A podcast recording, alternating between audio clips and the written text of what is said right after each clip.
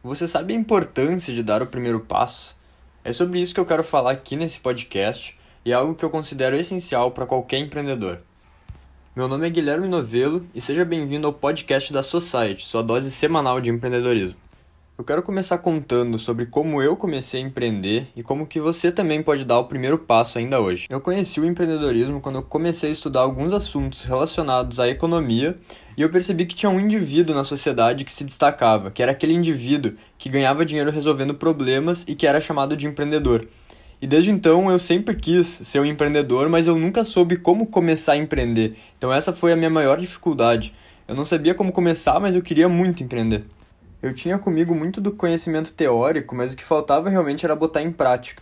Foi quando eu conheci uma ONG que me ajudou muito na minha trajetória, que eu sou muito grato hoje, que é a Junior Achievement, e eu fiz um programa com eles chamado de Mini Empresa, que é quando eles reuniam o pessoal do colégio, do segundo ano, primeiro ano do ensino médio, e aí botavam o pessoal para fazer uma empresa, criar algum produto e sair vendendo. Aquela foi a minha primeira experiência como empreendedor. Eu fui presidente da minha mini empresa, mas para falar a verdade, eu acabei vacilando muito e eu fui mais aquele chefe do que um líder. Mas isso me motivou a aprender cada vez mais e eu comecei a perceber nos meus erros pontos de melhoria que eu podia atuar para ficar cada vez melhor naquilo. Então, com o fim da minha empresa, eu comecei a ler vários livros, livros sobre gestão, livros até bem mais avançados do que aquilo que eu realmente precisava. Então, são livros que meus pais estavam lendo e que eu não teria nem como aplicar aquilo no meu dia a dia.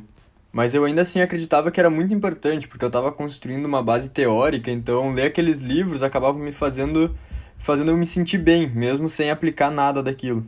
Então chegou 2020, e em 2020 eu vi que eu precisava fazer alguma coisa. Então eu peguei aquele conhecimento, eu tinha alguns planos para fazer algum curso lá no meu colégio, falar sobre finanças, eu comecei a vender sanduíche lá no meu colégio, porque o bar tinha aumentado o preço eu resolvi vender um pouco mais barato. Mas aí não deu nem um mês de operação e veio a pandemia. Só que eu tive uma sacada. Eu sabia que a pandemia ia diferenciar as pessoas que tomam atitude das pessoas que ficam paradas. Então, desde cedo eu queria usar a pandemia para fazer alguma coisa e para me desenvolver. Foi quando novamente veio a Junior Achievement e me ajudou muito nisso. Eles começaram a fazer alguns programas deles mais em casa, né? Jars em casa era o nome. E lá eu comecei a participar de vários, até que vieram os desafios. E os desafios eram, eram desafios sobre como começar, né? Como tirar uma ideia do papel, como criar um negócio. E eram desafios muito bons, né? Então, o primeiro eu acabei ganhando e foi algo que me deu uma confiança para continuar. E aí eu conheci os meninos que eu tenho ao meu lado hoje, que são os, os fundadores da Mentor. A gente começou a Mentor num programa da Junior Achievement. E isso mudou tudo. A gente começou a entrar muito nesse mundo de startups, começou a estudar, mas também aplicar muito. Então, a gente sabia da importância de estar sempre se desenvolvendo, até por causa da nossa idade nesse meio de pessoas mais, mais experientes. E com a Mentor, eu e os meus sócios participamos de um desafio que o investidor anjo João Kepler fez. Então a gente botou a cara a tapa, postou a nossa ideia no nosso feed no Instagram, mesmo com vergonha. A gente foi lá e ganhou esse desafio. E aí a gente começou a aprender muito e se desenvolver, mas principalmente melhorar no caminho. Então, de novo, eu senti a necessidade de tomar atitude e eu resolvi lançar um desafio gratuito para quem queria também começar a empreender.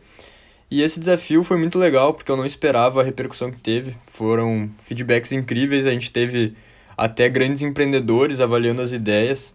E foi uma forma de retribuir tudo que eu aprendi começando a minha startup, então foi muito gratificante.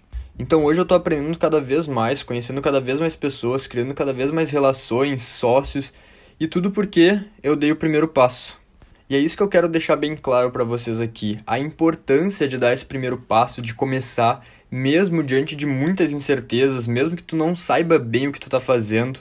Óbvio que é importante conhecer, ter uma base teórica, estudar, colher bastante informação antes de começar, mas mais importante ainda é agir, é botar tudo isso em prática e é executar. Eu te garanto que o que tu não sabe, tu vai aprender no caminho. Na verdade, tu vai aprender no caminho e melhor ainda, tu vai saber o que que tu precisa aprender e vai aprender com mais vontade e sabendo que tu precisa daquilo para evoluir. E nem sempre o jeito que tu começa vai ser o jeito que tu vai levar para frente. Então, um exemplo que eu dou para vocês é o exemplo do YouTube.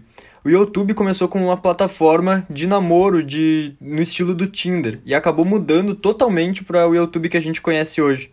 A mensagem que eu quero deixar é não se preocupe em começar, em talvez ter que mudar, em não ter a segurança necessária para começar, porque tu vai aprender muito com a jornada. O importante é dar esse primeiro passo, é ligar esse motorzinho e evoluir cada vez mais.